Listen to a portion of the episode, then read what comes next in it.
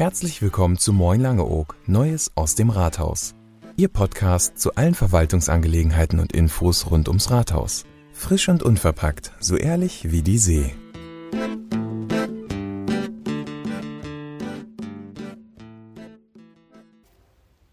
Liebe Langeogerinnen und Langeoger. Schlechte Zeiten, gute Zeiten, der Titel des heutigen Podcasts. Warum gute Zeiten? Das Wichtigste zuerst. Unsere Gäste sind wieder da. Die Saison hat begonnen, auf der Insel herrscht ein buntes Treiben. Was gibt es Neues aus dem Rathaus? Bleiben wir doch gleich beim Tourismusservice. Es bestehen immer noch einige Einschränkungen, zum Beispiel die reduzierte Gästezahl bei Veranstaltungen. Die AHA-Regeln sollten gerne weiterhin eingehalten werden, es dient unser aller Sicherheit. Sportevents, Märkte und Führungen, Langeoog bietet wieder viel für den Gast. Liebe Insulaner, Einige Ratsmitglieder haben es angekündigt. Bis September wird keine Entscheidung bezüglich der Entwicklung des Kurzzentrums mehr gefällt.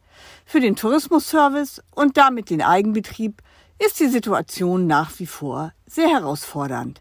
Millionen Euro von Fördergeldern können nicht beantragt werden. Investitionen nicht getätigt werden. Einzelzeiten hierzu, auch vom Inhalt des Schreibens des Landrates, erhalten Sie in der nächsten Bürgerinformation. Nicht zum ersten Mal wurde sehr deutlich darauf hingewiesen, dass Langeoog seine Hausaufgaben machen muss.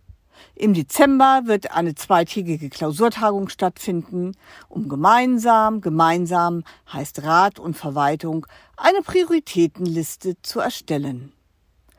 Das neue KWC. Ein Ingenieurbüro wird beauftragt, alle notwendigen Informationen zusammenzutragen, um dann in die Ausschreibung der Gewerke zu gehen. Insbesondere zur Zeit, in der viel Material nur mit erheblicher Verzögerung und zu gestiegenen Kostensätzen zu erhalten, ist keine leichte Aufgabe. Wir werden sie aber meistern eine mehr als erfreuliche Nachricht. Die ambulante Vorsorgeleistung, früher Badekur genannt, wird wieder zur Pflichtleistung der Krankenkassen.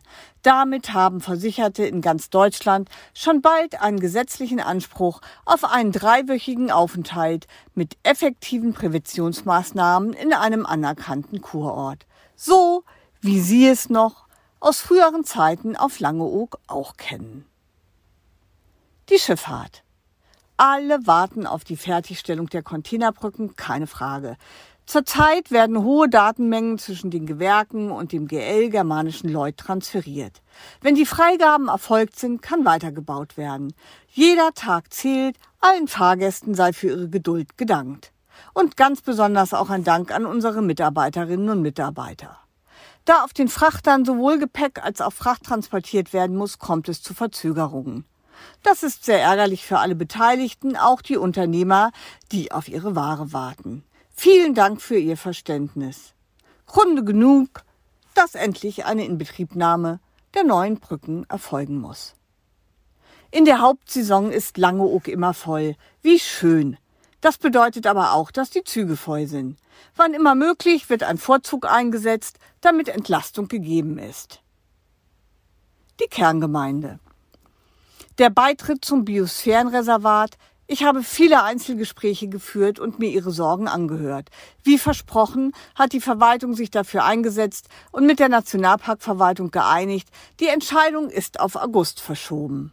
Aus gutem Grund. So haben Rat und Sie, liebe Langeogerinnen und Langeoger, noch einmal Gelegenheit, am 5. August um 19.30 Uhr weitere Informationen zu erhalten und Vertretern des Nationalparks ganz konkrete Fragen zu stellen.